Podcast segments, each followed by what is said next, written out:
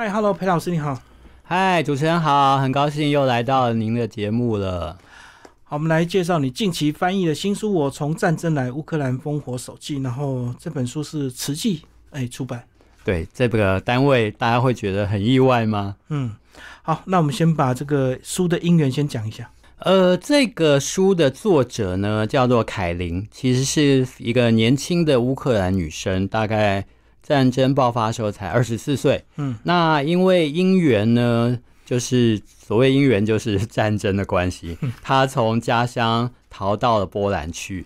那这个时间点大概是在去年的五月左右。那那个时候呢，慈济在波兰赈济乌克兰的难民。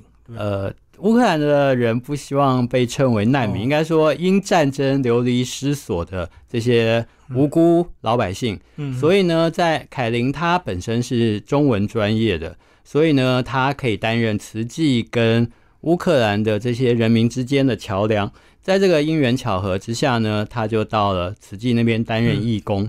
那他起先本来也对慈济的所作所为一无所知，对，甚至还抱有一点点的怀疑。但是后来在彼此的交流之后呢，发现慈济这个单位的确是真心就是要来帮助人的。那在慈济也知道了凯琳她有写日记的习惯，把战争之后的这些事情通通都把它居心迷记下来，就问他有没有出书的打算。后来凯琳完成之后呢，慈济就请我来担任翻译，所以我们就可以看到第一线的战争日记。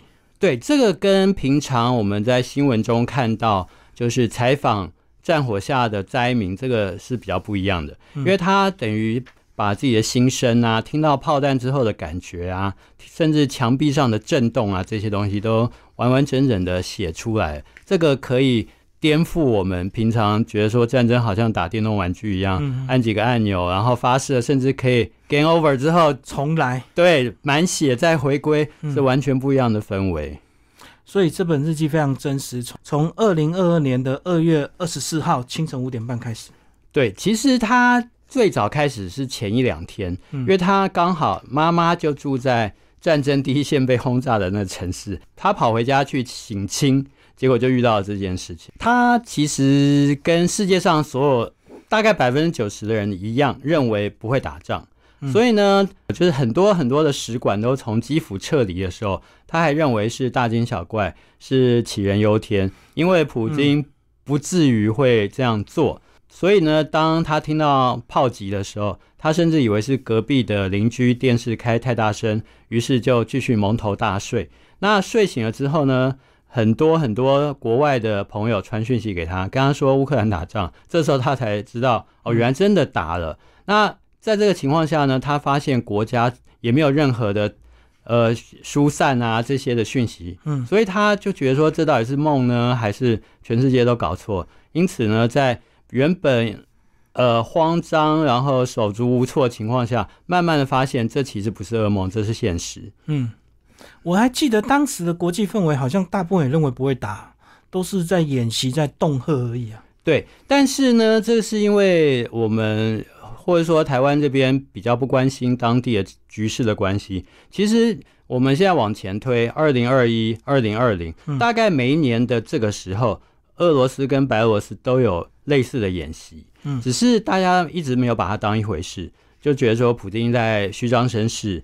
在呃危言耸听，但是实际上，呃，如果对我们俄文圈的人来说，会觉得说他今天一之所以不断这么做，应该是有他的目的地在。就算不是像去年那样的真打，但是可能不会光是演习这么简单。哦，所以就一定有在训练跟准备，就对。对，嗯，就算不是去年打，也许改到今年打。如果去年没有准备完成的话。就是觉得说这件事情大概迟早会发生，对，嗯，而且日记非常的真实，哎，说那时候打的时候大家就赶快怎么样？其实好像一开始大家还搞不清楚状况，对不对？对，一开始真的是搞不清。乌克兰自己也不晓得到底会打到什么程度，我觉得最上层大概知道。对，但是军警好像还搞不清楚。对，那是真的，因为如果提早发布这个消息，一定造成恐慌，对，可能会提早会有逃逃难的那个人潮，所以呢，这个消息其实压得很紧。嗯就是你必须要从外面的蛛丝马迹来推断这个事情应该是真的要发生了。嗯，对啊，包括在俄国的很多士兵也搞不清楚，然后就被送来打了。对，有些真的就是本来以为参加演习，然后 就到另一个地方演习，就没想到是真的开火，嗯，这是真的有的。所以真的，一开始之后，大家赶快抢物资、抢领钱，那时候还可以，对，过几天就完全不行。其实我们想一下，那时候刚台北刚要封城的时候，不是群聚最好的场所就是就是超商啊超市，对不对？大大卖场，对，大家就是开始去疯抢物资嘛。嗯那他们的情况也是啊，先把这些米啊，就不太会坏掉的食物、罐头啊这些先囤积起来，免得到时候什么都没有的时候，就会发生那个饥饿的惨剧。因为乌克兰它有饥荒的历史，嗯，那他们在二次大战的时候也经历过这些，因此呢，他们老一辈的人都会告诉。流传下来这种就还记得当时的对囤积粮食的这个必要性，嗯嗯，好，那你要不要把作者这个后来离开到这个波兰的这个过程大大致的路线讲一下？它不像我我们电视上看到，就是往西那边往呃，等于说往北约加盟国的这个方向逃，因为他用比较迂回的方式，因为他的城市已经被占领了，因此呢，他是从克里米亚那边，等于说从俄国已经并吞的土地那边出去，所以这个是用一种迂回的方式，那相对来说也比较安全。就从克里米亚再从坐船绕过去就对。对，就是在那边你。也许有其他人用其他的交通工具，他是坐飞机，哦，或是坐车，嗯嗯，所以等于他们西边那时候已经过不去，就对。对，而且如果您要过去的话，当然也有可能，但是冒的风险就更大了，因为可能路上会遇到涉及啊，或者是遇到什么交通状况这些事情，这个就很难说。嗯，哎，日记还有提到有一段时间那个水坝泛滥，对不对？对，就乌兰的那个大水坝被轰炸。哦，那个已经是比较晚了，对，比较晚的事情了。嗯嗯，好，然后他到波兰之后呢，就遇到慈济刚好在那边想要扩大的赈灾嘛。对，嗯，然后刚好他个人有什么中英俄乌，对他有四国语言的优势。他在慈济的时候其实蛮有趣的，跟大家分享一下，就是慈济他用一种比较让就是逃难者有。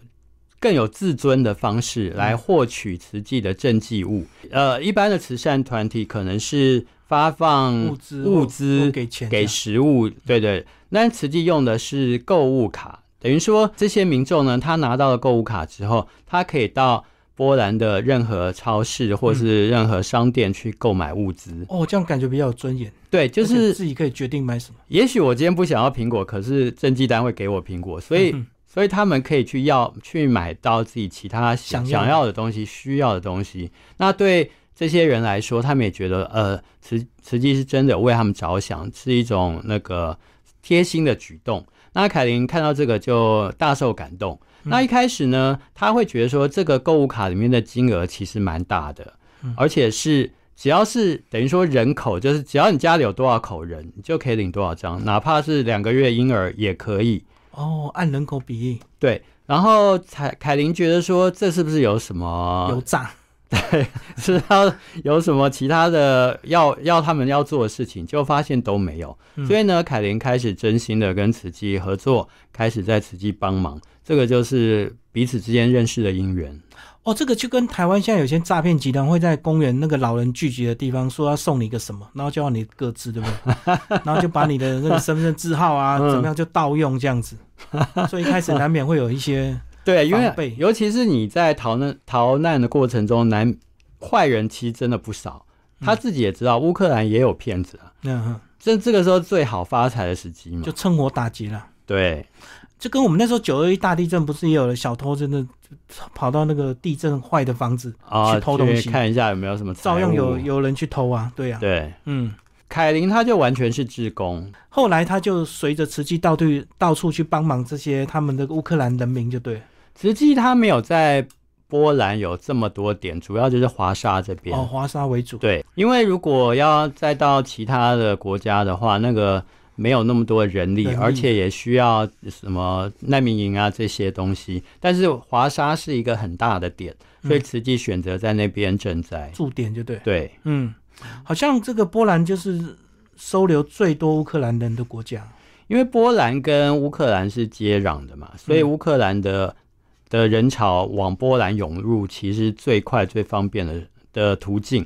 嗯嗯，尤其是对乌西那边人来说，哦，东跨个边境就到了，对乌东那边当然也许就像困难一点。对，就跑到乌西就是要绕过大半个国家了。嗯嗯。然后后来为了这本书，这个作者还来台湾，你还陪同，对不对？对，呃今，年过年了，大概是他是过年后回来，二月二月底左右，嗯二月底左右来台湾的，所以他在台湾待了三个月。那我们过程中，他在台湾有机会可以参加慈济在台湾的一些活动。那另外，我译者跟作者之间也有一些的交换意见，等于说我们就是看看翻译到那个时候中间有没有什么问题呀、或者是我有没有什么交代不清的地方，中间都有讨论。我觉得这样是蛮好的，因为我上一本书作者是戈巴契夫嘛，其实 我对他，我我是还有蛮多问题想当面请教，嗯可是他后来那个时候其实身体状况已经不太好了，对年纪已经很大。对。哎，那你要不要讲一下为什么他决定用俄文写，而不是乌克兰文？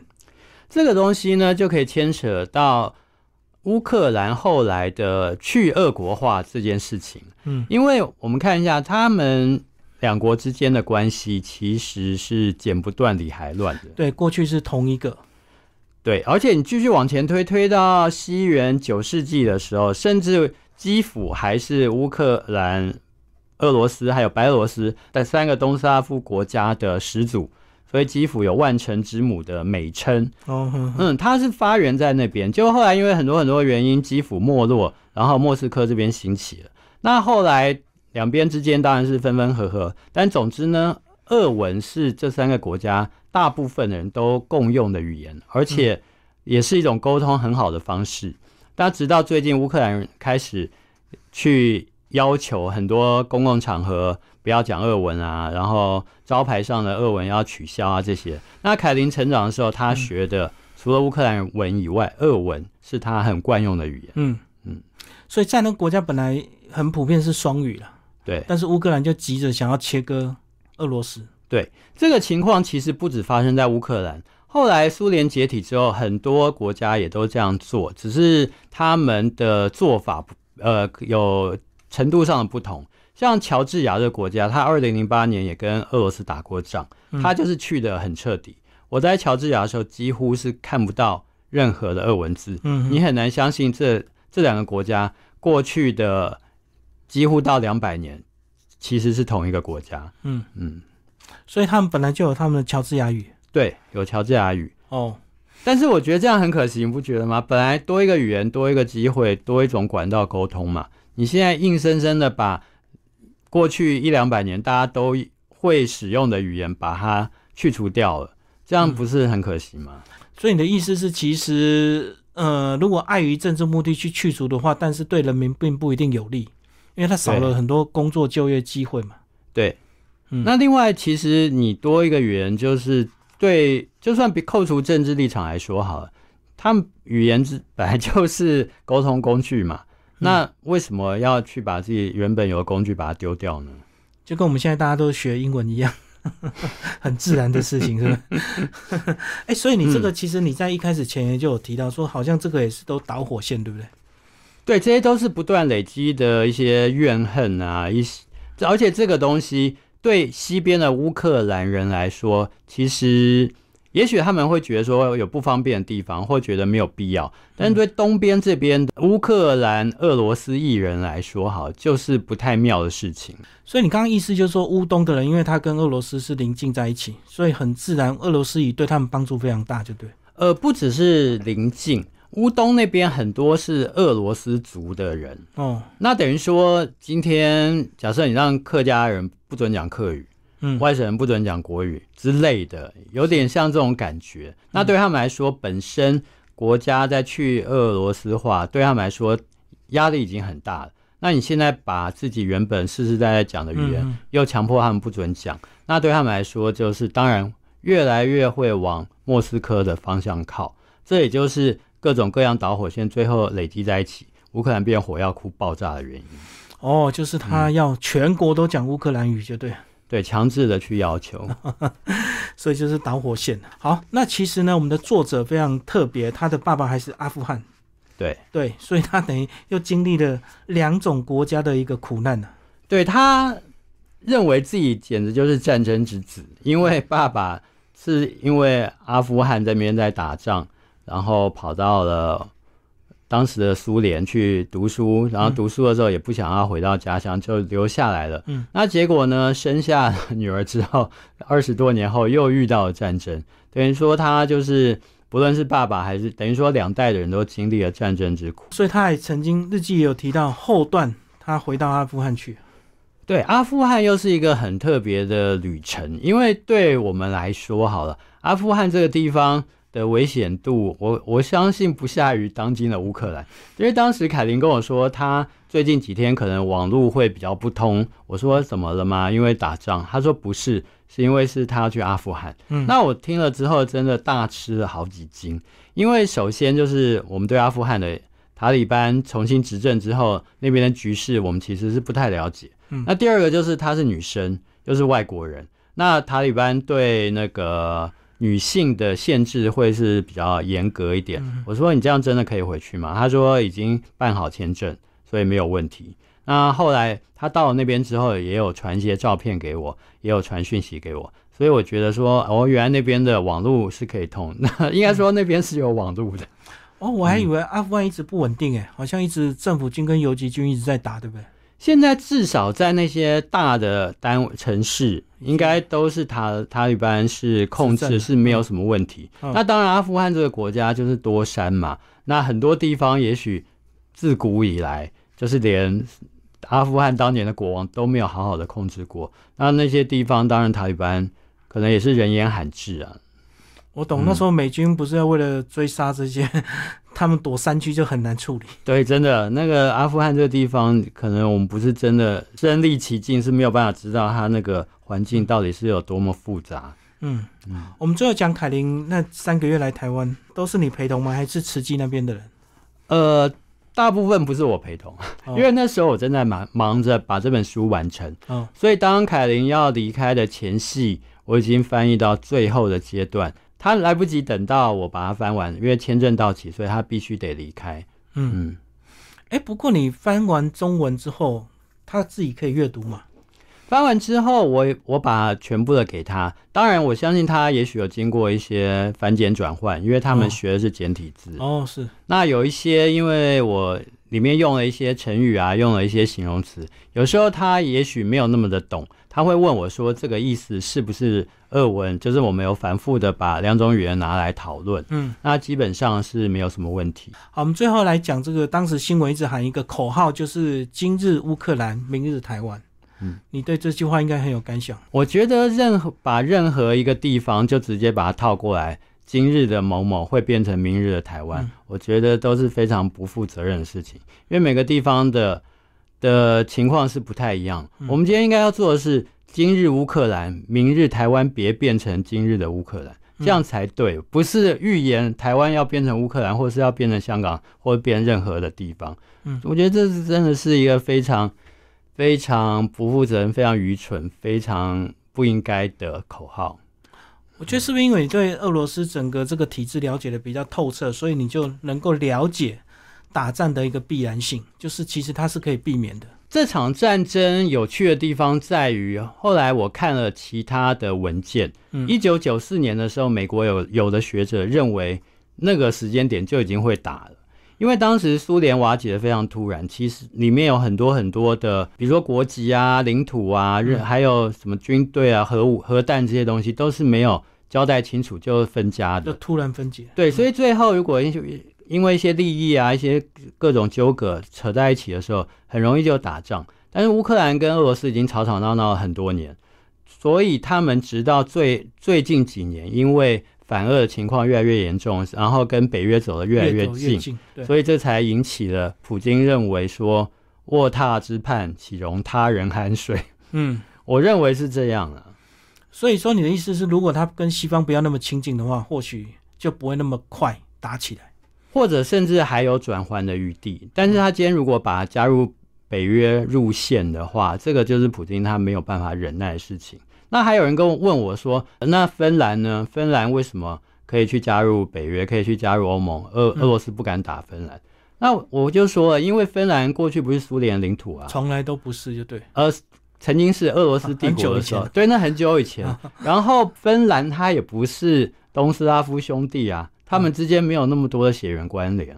那今天如果今天我的兄弟分家就算了，分家之后还把外人拉进来，准备要 可能要打我，那我当然忍不住，我就只好先出手。哦，所以他打芬兰就没完全没有道理。对他打芬兰是没有正当性的。嗯，当然苏苏联打过芬兰，不过那是史达林的时候，很久很久以前。所以到现在来讲，其实还是有一些秩序，对不对？比如说，至少人家没有核武，你就不能先打核武嘛。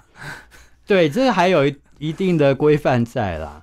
但是你如果要说俄罗斯打乌克兰，如果用人性啊这些角度来看的话，你会觉得说其实是有迹可循。我相信你一定常常被朋友问，对不对？哦，问了很多，还有人说打到什么时候？呃，本来今年年初的时候，我有朋友从俄罗斯来，那我我跟他聊到这个问题，他说预计十一月会有一个比较明显的的那个告一段落的迹象，但是现在已经十月底了，十一月马上就要来，我认为也许还要再继续下去，那到底多久呢？这个就要看国际局势怎么演变，所以可能还到明年去了，今年是一定结束不了。看起来是很遗憾，嗯。嗯，哎，到明年这样就马上两年了，很快就两年啦。对啊，二零二二的二月二月嘛，对，很快就两年了。嗯，所以这个我们每天关注新闻，这个好像大家的注意力就慢慢的越来越忽略的麻痹了。对，现在开始关心啊以色列的那边了。对，不过这个好像有点这个大国之间的一个较劲哈，就有时候这个美俄之间的一个角力。嗯，现在而且还加上了大陆、中国大陆这边，所以其实比我们想象的复杂很多啦。所以至少我们有一个 第一手的一个报道，有一个这个当地人写出来，其实这日记真的好真实，是看起来真的是感受非常强烈。嗯，我希望每一个看到的读者都能够真实的体会到战争的可怕，并不是像我们电影看到的那样。嗯嗯，也不是像打电玩游戏，对不对？对，没，其实没有这么远，真的有时候就是在一念之间，也许我们就可以走向和平。你翻译这本应该自己感触良多，因为你自己这么多俄罗斯的朋友，又看到乌克兰这样子，现在好像国际上大部分还是都比较。支持乌克兰哦，比较同情他们。我认为这个也是人性啦，你就觉得说好像是强凌弱啊，大欺小这样，那你很自然会同情弱者嘛。嗯，但是其实我们看去年二月二十四号，普京他出兵的时候，不是发表一大段、一大篇文章嘛？那是出师表。对，又你或者是那种檄文，那种讨伐的那种，先来念一段文章。如如果你不要先。有预设立场，对他讲的东西嗤之以鼻的话，我们可以去逐条的来分析他里面提到的东西到底是不是有所本。当然，有的也许会比较夸大一点，或是成有没有这么严重。但是他举出了很多事实，我们都可以去从他讲出来的东西来来分析他为什么要出兵。比如说纳粹这个问题，嗯嗯，为什么他会这么说？呃呃，乌克兰真的是纳粹吗？我们就可以从这边来讨论这个问题。那并且我们要把把这些事情往前推，从二零一四年或甚至两千年之后开始，看看这二十几年之间，乌克兰那边到底出现了什么样的政党，还有他们的政治人物的言论。我们可以去把这些事情通通归类在一起，你就会发现这场战争好像没有你想象中的这么的突然。可是我们在想，如果政党轮替一下，又换个亲俄的政党，那不是又改观了吗？现在很多欧洲的国家就出现这个情况啊。今天的新闻是斯洛伐克，他们就是亲俄政府上台了。对，那这个政府上台代表什么？代表人民会认为说，我们不想再把钱砸到乌克兰这个无底洞里去了。我们自己国家 很多建设停摆，为什么我们要去听美国的，然后去去把钱拿来支持？我们把拿来支持，让他们两国和谈，不是还好一点吗？所以会有越来越多的这个声浪出现，这个是必然会发生的。所以最后战争一定会结束，而且希望快点结束。对啊，不可能一直打下去，反正最后总有一方要妥协，对不对？最后介绍你今天特别穿这件衣服来。